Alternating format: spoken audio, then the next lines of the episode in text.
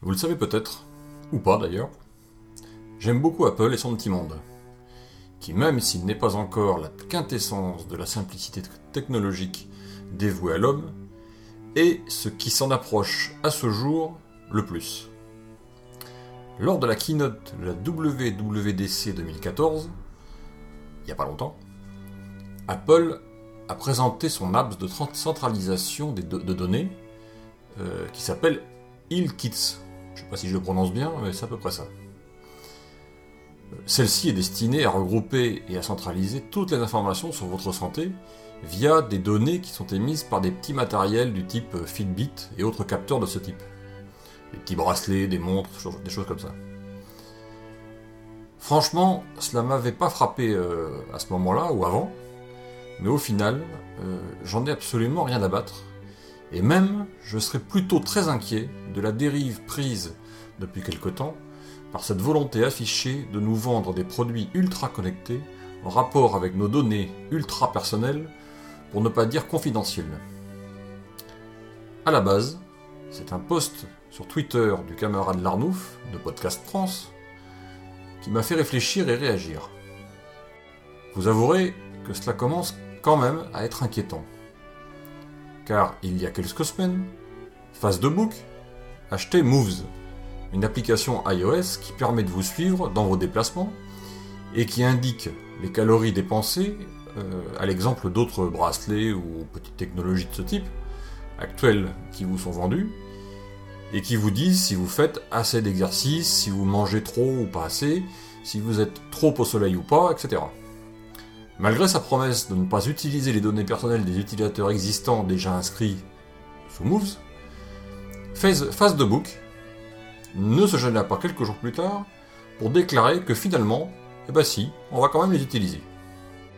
La question est donc, faut-il continuer à acheter et à utiliser, comme des toutous, tout ce qu'Apple et autres Google, Windows, euh, Samsung et autres, et j'en passe des meilleurs, nous font adopter ou essayent de nous faire adopter.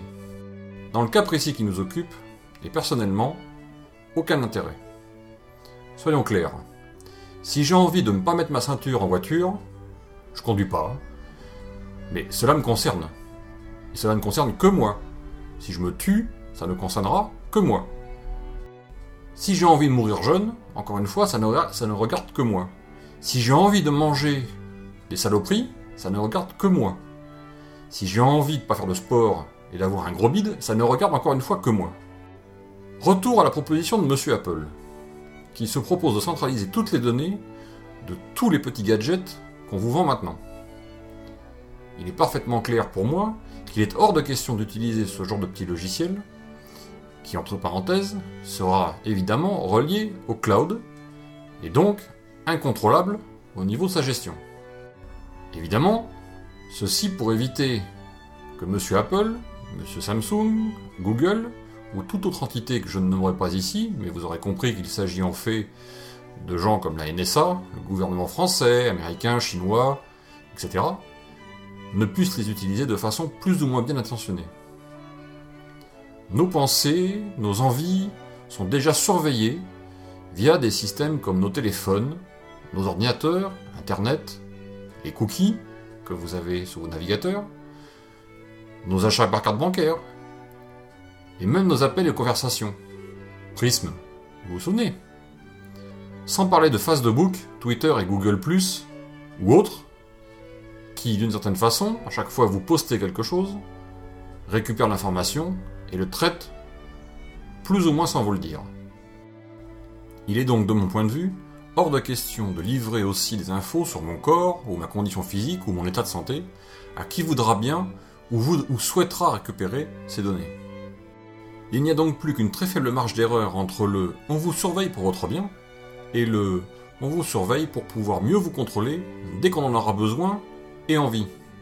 Je pense qu'à un moment, il faut savoir dire stop conserver pour soi certaines informations, de façon à éviter d'être totalement dépendant ou contrôlé un jour prochain, dès que les gouvernements dits démocratiques actuels verseront, et désolé de vous le dire, ou d'être paranoïaque, dans quelque chose de moins agréable.